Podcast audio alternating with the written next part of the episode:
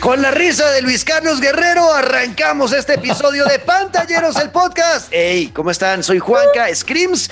Vengo acompañado de mi hermosa Daniela Javid. Hola, Dani. ¿Cómo están? También de mi hermoso Luis Carlos Guerrero. Hola, Luisca. Hola, hermosos y hermosas que hay. ¿Cómo están, chicos? Y ustedes, los hermosos al otro lado del dispositivo en el que nos estén escuchando. Hoy les vamos a hablar de la que para mí Puede que para usted no, querido amigo, pero para mí es la mejor serie hasta ahora que ha sacado Marvel de su universo cinematográfico.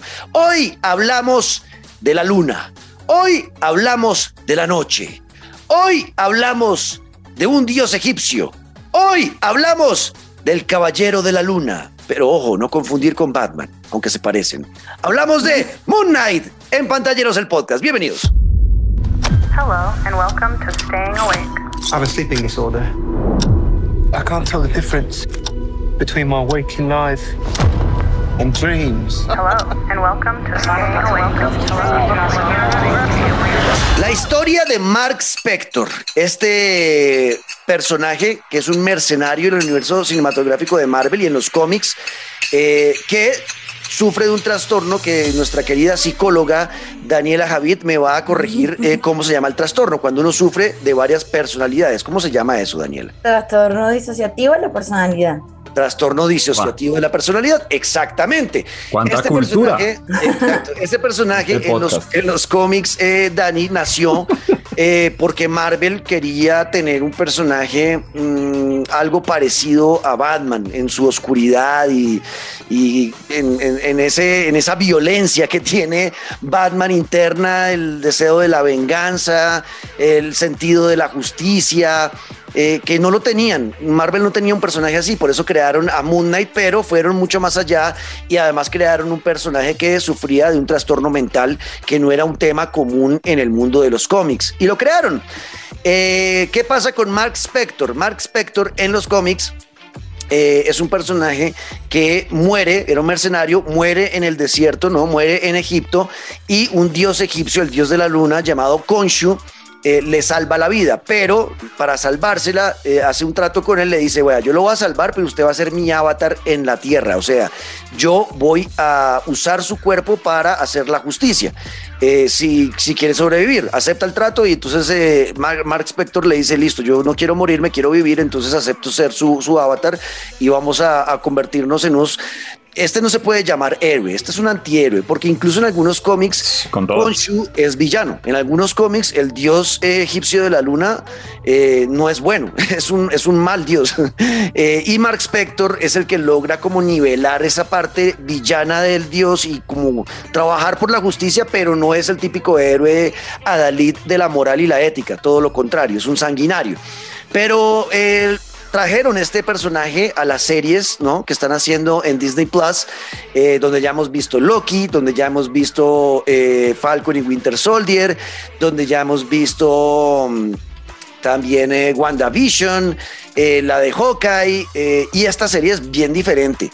Solamente yo, por lo que he visto, o por lo que vimos, porque ya hoy salió el último episodio de, de esta temporada, eh, por lo que pude ver en cuanto a la fotografía, la cinematografía, el sonido, la actuación de Oscar Isaac como Mark Spector y Moon Knight, es una cosa que yo incluso los veo nominados a los Emmy, o sea, los veo como con nominaciones porque es una obra de arte. Solo desde ahí lo- ya para mí se diferencia del resto de, de series de, de esta, de esta casa de Disney Plus, pero la verdad eh, creo que lo han contado bastante bien. El tema de Mark Spector y todo el tema de su trastorno eh, y cómo nos fueron contando cada capítulo y cada capítulo cerraba con algo que nos dejaba Ah. siempre esperando el siguiente, como qué va a pasar. Y siempre como que nos hicieron estar en la dualidad de pensar de si esto que estábamos viendo era real o ficticio. Yo no sé, a mí esto me tuvo atrapado todos los miércoles, los últimos seis miércoles de mi vida estaba esperando siempre que llegara Muna y no sé cómo lo ha vivido Luisca. No, de verdad que mientras estoy hablando, yo como que aquí como que lloro. de verdad ha sido muy emocionante eh, seguir con el universo Marvel. Y ahora el turno es para Caballero Luna. Oiga, impresionante lo de, lo de Moon Knight desde el inicio, no por spoilear ni nada, pero pues en, el, en las, de las primeras escenas ya hay detalles que uno empieza a decir, ok, esto ya se va a volver de verdad una vaina de doble personalidad tremenda. Es que me acuerdo y es inolvidable.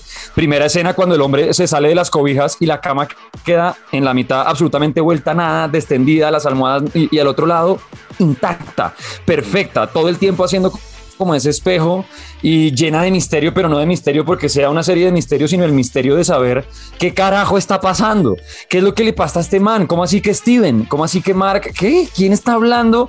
Es muy chévere como en cada episodio uno le van desenredando esa pita porque es que desde el inicio a uno le pasa como al protagonista, que no tiene ni idea qué es lo que le está pasando y uno de verdad es lo que más me ha gustado, que bueno, pues conforme van pasando los capítulos uno entiende, pero al principio era de verdad impresionante como reflejarse ahí en la cara del man de exacto no tengo ni caraja idea de lo que estoy viendo y de a poquito como que um, van contando todo en un papel que hace este señor de Duna, Oscar Isaac. No, es que lo de Oscar Isaac eh, él es espectacular, cómo No, cambia en los Mm. personajes, eh, los acentos, lo, cómo habla, de verdad como, como es en el, en el Mark Spector, el mercenario peleador, un crack, y al frente Steven, que yo me lo imagino, no sé por qué, con como Ben Stiller una noche en el museo, un man, no, un desastre. No sé, es espectacular y las referencias a toda la historia, a toda la historia de Marvel, cómo van conectando cosas del universo. Yo la verdad estoy feliz y que me hablo del final, pero bueno, eso lo hacemos después. Sí, es una cosa que a mí me ha emocionado mucho y, y me, me emociona mucho el tema de cómo Marvel y Kevin Feige es un genio. La verdad no les da miedo nada, Uy, porque sí, nada. incluso cambia cosas de los cómics. Eh, eh, por ejemplo, en los cómics de, Moon Knight eh, son tres personalidades. Es, Mark Spector, que es la original, ¿no? Es, es el Luis Carlos Guerrero normal. Está otro que es Steven Grant, que es un, en- en los cómics es un multimillonario que se encarga más como de la parte detectivesca del personaje, que acá lo cambian, porque Max Spector sí es el mismo, es un mercenario, pero acá el Steven Knight no lo cambian a un millonario, sino a un hombre súper polite, súper cariñoso, súper buena onda, tímido, medio torpe, medio incómodo, no, medio awkward. Eh, um, eh, viene siendo Luis Carlos el, el que no levanta nunca, eh, siempre que sale a la fiesta sale solo para la casa y es otra personalidad diferente y, y a mí me sorprende la verdad lo de Oscar Isaac, cómo uno logra identificar incluso brutal, sin man. hablar, porque el, el- el acento de Sí. Steven, Steven- el, acento de Steven Grant es, es británico, Mark Spector es norteamericano y eso lo hace muy bien eh, Oscar Isaac, el, cambio de los acentos. ridículo. Pero no solo eso, cómo mira, cómo separa el personaje cada vez que está en cierta personalidad que lo ayuda a uno a identificar quién es el que está al mando en este momento. Y hay otro personaje en los cómics que es Jake Lockley, que es un taxista en la ciudad de Nueva York y que es medio agresivo. Eh, que de este, pues en la serie no les voy a hablar mucho porque pues eh, de, de la serie eso eh, podría traer algunos spoilers. Eh, en los primeros episodios sí hicieron como pequeños guiños a ese tercer eh, personalidad, pero bueno, no les voy a contar lo que ocurre con ese tercer personaje después. Pero eh, cómo, cómo se arriesgan a cambiar el background, ¿no? Que a pesar de que en los cómics las cosas dicen que deben ser de una forma, ellos dicen, pues si para el universo cinematográfico no nos funciona, pues no nos funciona y lo cambian sin miedo. Y cambiaron cosas para esta serie y está funcionando.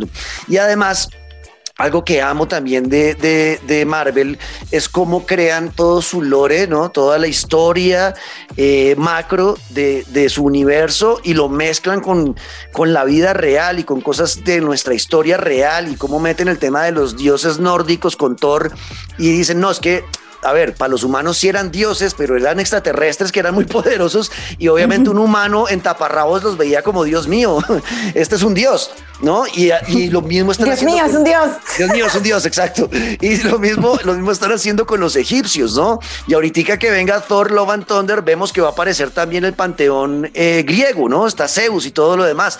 Entonces, eso a mí me parece maravilloso. Yo debo decir, chicos, sin ahondar mucho más porque no quiero que se me vaya a salir algún spoiler, eh, les quiero decir primero que recomiendo mucho Moon Knight y que yo, para mí, esta es la mejor serie que he visto de Marvel, incluyendo las que estaban en Netflix, que era para mí la de Daredevil era mi favorita, pero incluyendo esa, creo que esta es la mejor serie que he visto hasta ahora. Muy loca, sí, y cada uno, cada vez que termina un capítulo, uno queda como, ¿qué carajos acabo de ver? Pero es brutal. No sé si para Luis sea la mejor. Y pues es que no me atrevo todavía porque me falta terminar y demás, porque a mí la verdad me encantó me encantó Loki. O sea, a mí esa serie me, me destruyó la cabeza. Además, sí, muchas cosas de. que Es increíble y, y, como engancha, como sirve de engranaje. Oh, no, el léxico de este podcast cada vez mejora más.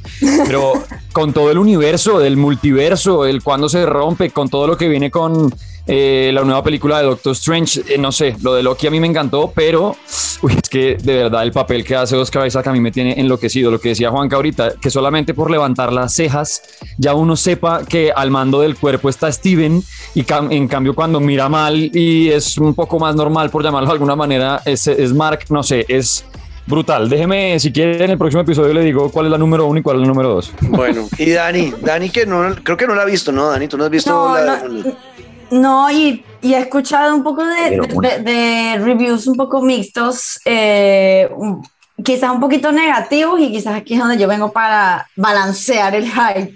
A ver. Y es que dicen que, dicen, esto no es mi opinión, ¿ok? Quiero aclarar eso y mi opinión la tendré cuando la vea, pero dicen que la serie puede que te embutan muchas cosas como muy rápido y que llega un momento en que se vuelve muy monótona y que quien lleva ahí la batuta es Ethan Hawke, que tengo entendido es el, como el antagonista de la ah, serie. Es, también el papel de Ethan Hawke es una cosa brutal, sí, sí, ese Tipo, ese tipo a mí me, me, me perturba desde el momento en que aparece porque además es el primero el primer personaje que aparece en la serie es él. Sí, y, me, desespera que sea tan, tan malo sin ser ruidoso ni rápido. O sea, uy, qué personaje ese tipo, qué locura de verdad eh, de discurso, de no, todo, todo es brutal.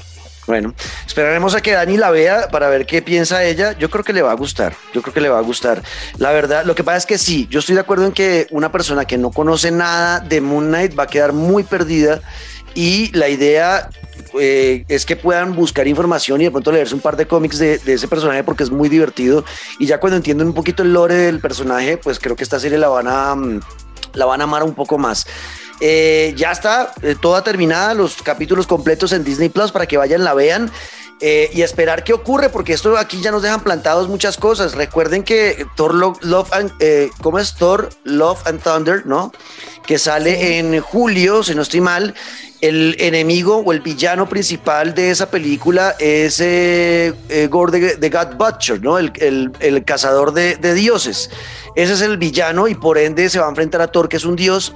Y recuerden que estamos hablando en Moon Knight de los dioses egipcios, ¿no? O sea, o sea que yo creo que este God Butcher va a tener algo que ver con eh, Moon Knight eh, y hay que ver también, porque si, recordamos que en esta fase en la que estamos del universo cinematográfico de Marvel, el villano nivel Thanos es Kang, el conquistador, que es eh, The One Who Remains en Loki. Eh, pues también puede que este personaje, porque en los cómics, Kang el Conquistador empieza a aparecer cuando, decide, cuando es él es un hombre, Kang el Conquistador es un hombre del futuro, del año 3000, no sé qué, eh, es un descendiente de Reed Richards, Mr. Fantástico, ¿sí? Y el tipo en esa época, la humanidad está como ya muy tranquila, tú no pasa nada, y el tipo estaba aburrido y descubrió los viajes en el tiempo. Y el tipo, ah, estoy aburrido, aquí no pasa nada, y se va para el pasado y llega a la antigua Egipto. Y el tipo se vuelve faraón y ahí se vuelve un villano. Y así nace Kang el Conquistador.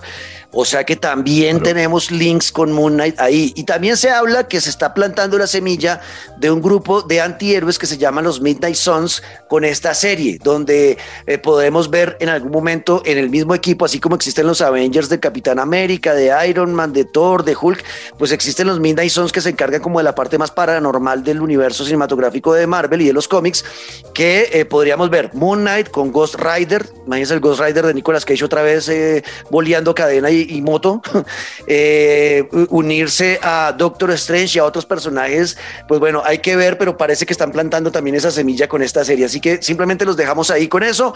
Véanla y escríbanos. Eh, recuerden todas nuestras redes sociales, arroba Dani Javid eh, arroba Juanca Screams y arroba Luis Caguino el Piso Guerrero. ¿Qué piensan de Moonlight? ¿Les gustó? ¿No les gustó? ¿No la han visto? ¿No la quieren ver? ¿La van a ver? Cuéntenos qué piensan de esto y nos vemos en ocho días con un capítulo más de Pantalleros el Podcast. Chao, chao.